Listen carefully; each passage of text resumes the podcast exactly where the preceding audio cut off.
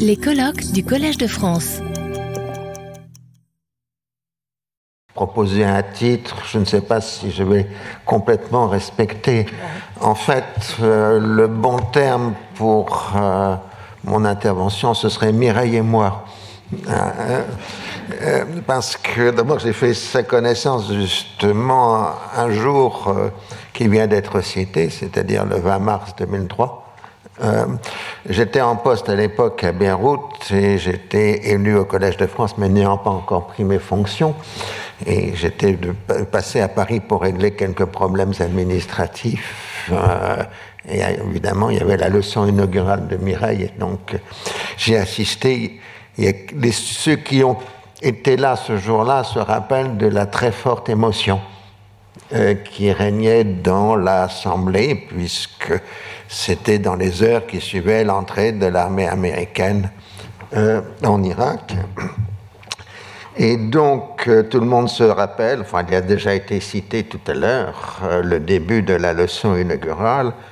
En ce jour où le droit semble céder le pas à la force, présenter une chaire d'études juridiques peut apparaître comme quelque peu inactuel.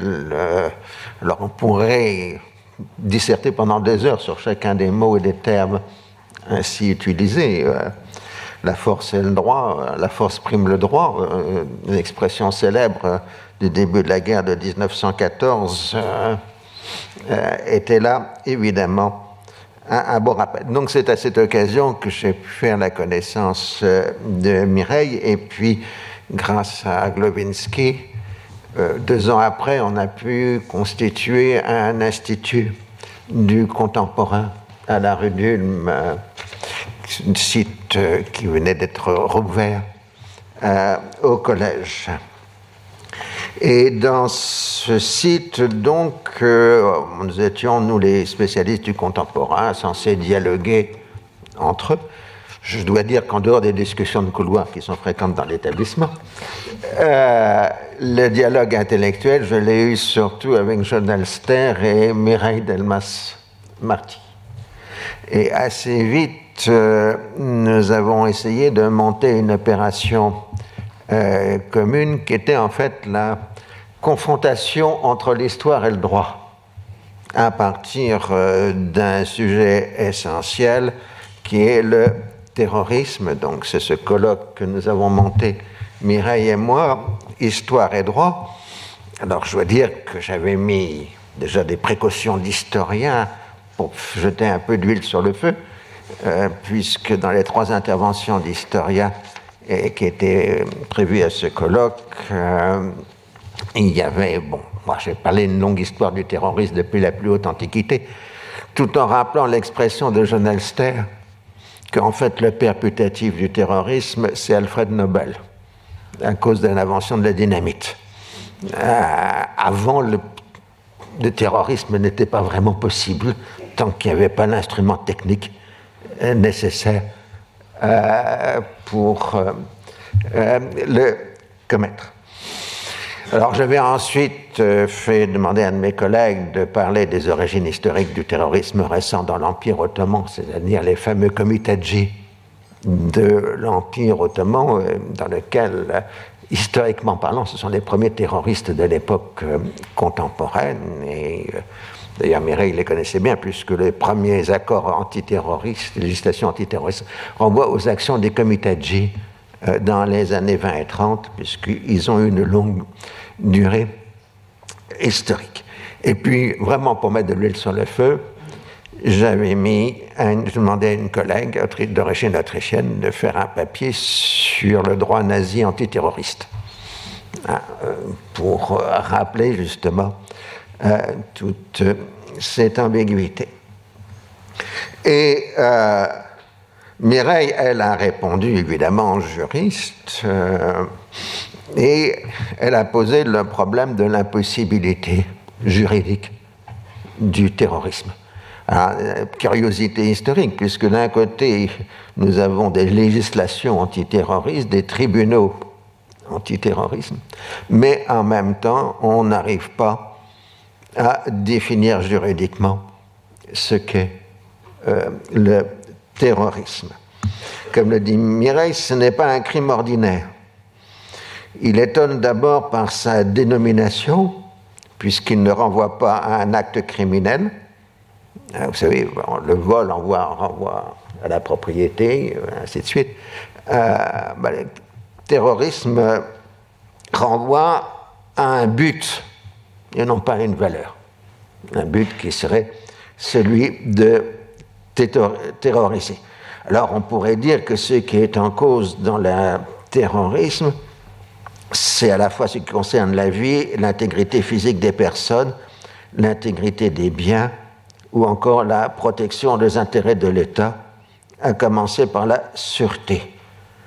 Il y a donc une forte proximité entre la lutte contre le terrorisme et la raison d'État, qu'elle soit contestée pour légitimer la violence terroriste contre l'État ou invoquée pour durcir euh, la répression. Là, c'est Mireille qui parle hein, euh, dans ce colloque. Euh, moi-même, j'ajoutais que le problème supplémentaire, c'est que personne n'a rencontré un terroriste. Je veux dire par là que le terroriste est toujours désigné par l'autre. Vous ne trouvez jamais quelqu'un, enfin ma connaissance, dans un tribunal qui a dit j'ai commis un acte terroriste, je suis un terroriste. Euh, ça, c'est un problème supplémentaire. Des gens reconnaissent qu'ils ont commis des assassinats, des gens reconnaissent qu'ils ont commis des vols et ainsi de suite. Mais à moins que, tu en aies trouvé, toi, euh, moi, je n'ai jamais trouvé quelqu'un dans un tribunal qui ait dit j'ai été ou je suis un terroriste. On est donc vraiment dans une euh, définition externe. Alors, puisque finalement c'est un crime qui n'est jamais reconnu comme tel par son auteur.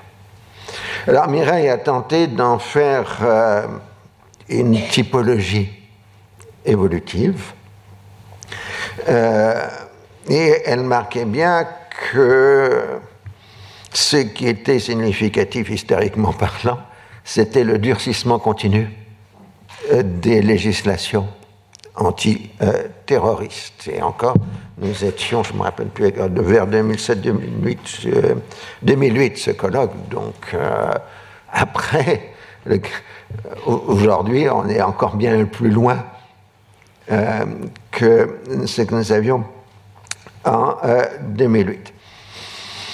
Euh, Et ce qui inquiétait Mireille, c'était en quelque sorte qu'on proposait une sorte de contrat social à la société euh, qui était un échange de la sûreté contre la liberté. Et euh, plus euh, on acceptait une restriction des libertés, plus la sûreté serait, en moins en théorie, établie par l'État.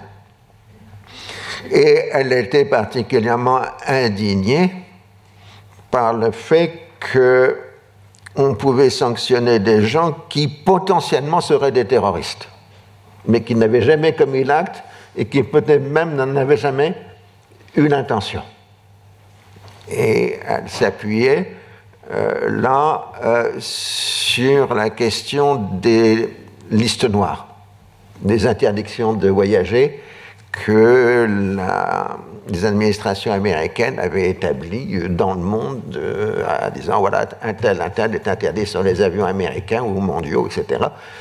Et c'était simplement sur des suspicions et non pas euh, sur des actes commis, voire même des intentions euh, proclamées. Alors, elle voulait donc établir une stratégie internationale contre le terrorisme fondée sur le rappel de la primauté euh, du droit. Mais en fait, ce qu'elle souhaitait, c'était la disparition de terme même du terrorisme euh, dans le droit. Je la cite.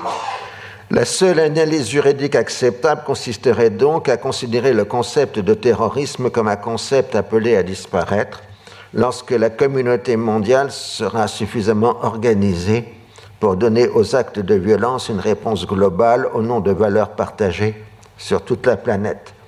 À terme, la solution serait de supprimer l'incrimination pénale de terrorisme et d'utiliser d'autres incriminations telles que, selon les cas, soit les crimes de droit commun, d'ailleurs énumérés dans les diverses conventions, comme l'assassinat, la destruction d'immeubles, etc.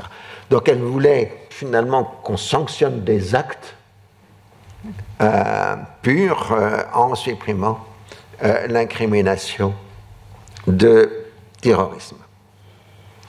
Mais elle se rendait bien compte qu'une solution aussi radicale est toutefois difficile à accepter dans le contexte juridico-politique actuel. En attendant mieux, le terrorisme pourrait être compris comme un concept juridique de transition qui permet d'organiser la cohabitation entre deux visions de l'ordre international apparemment contradictoires et pourtant superposées, que sont le souverainisme et l'universalisme.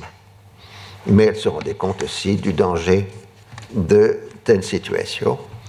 Et elle terminait presque, enfin il y avait encore un peu, dans un tel contexte, le rôle du droit se limite à du bricolage, comme en témoigne l'accumulation toujours recommencée des textes et de la jurisprudence, mais c'est un bricolage nécessaire car il peut fournir un cadre, tout imparfait et provisoire qu'il soit, pour éviter ces risques de dérive d'une politique pénale de plus en plus sécuritaire vers une politique totalitaire.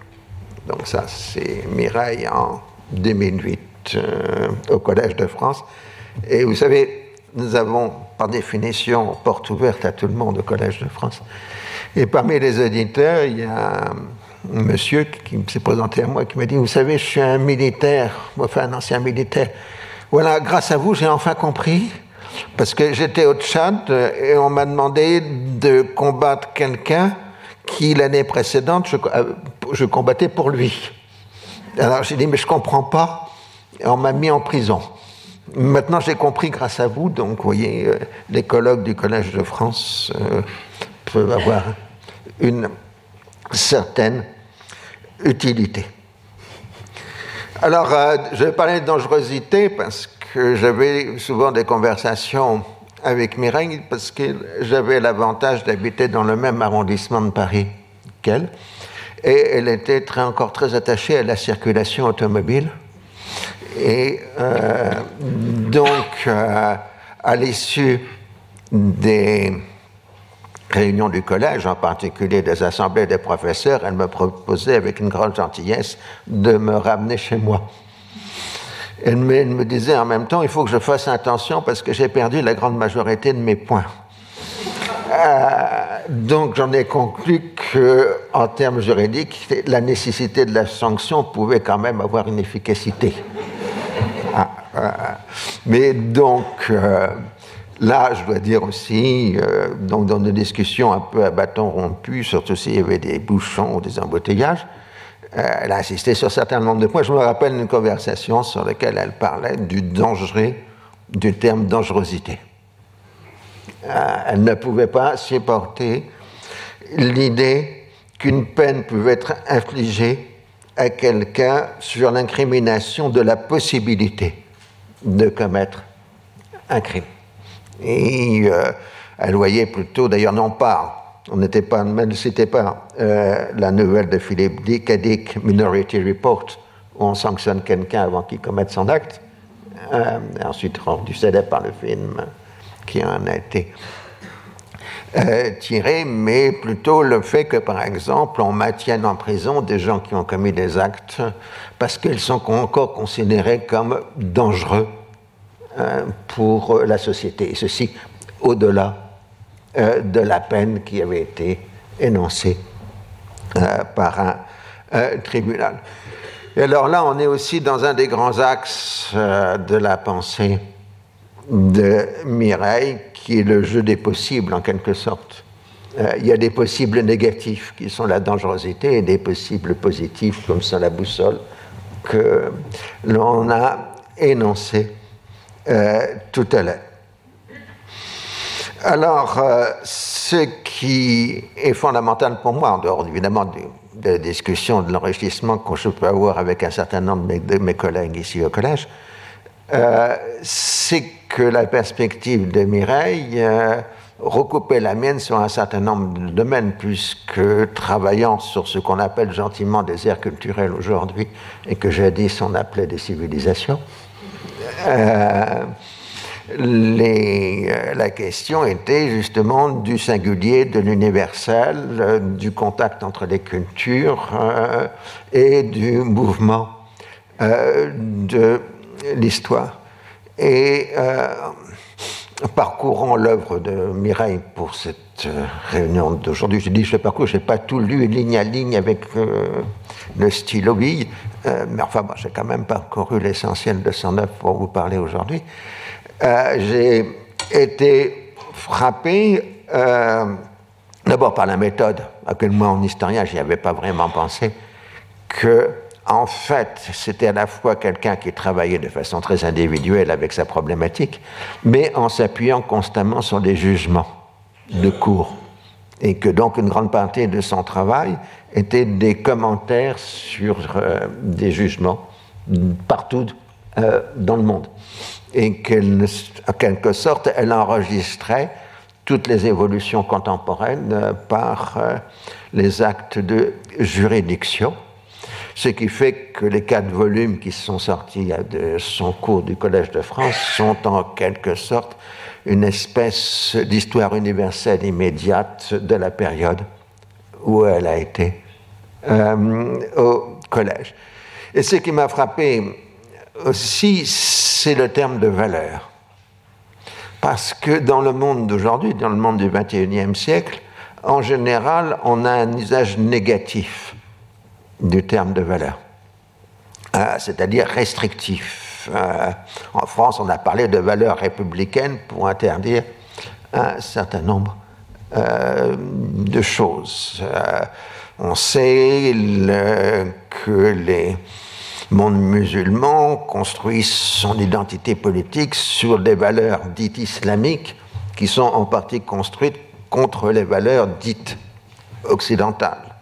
On peut penser à l'Inde du BJP euh, qui s'insiste sur la valeur, ou la Chine euh, d'aujourd'hui. Et euh, donc, en général, quand on utilise le terme de valeur aujourd'hui, c'est de façon à punir ou à interdire.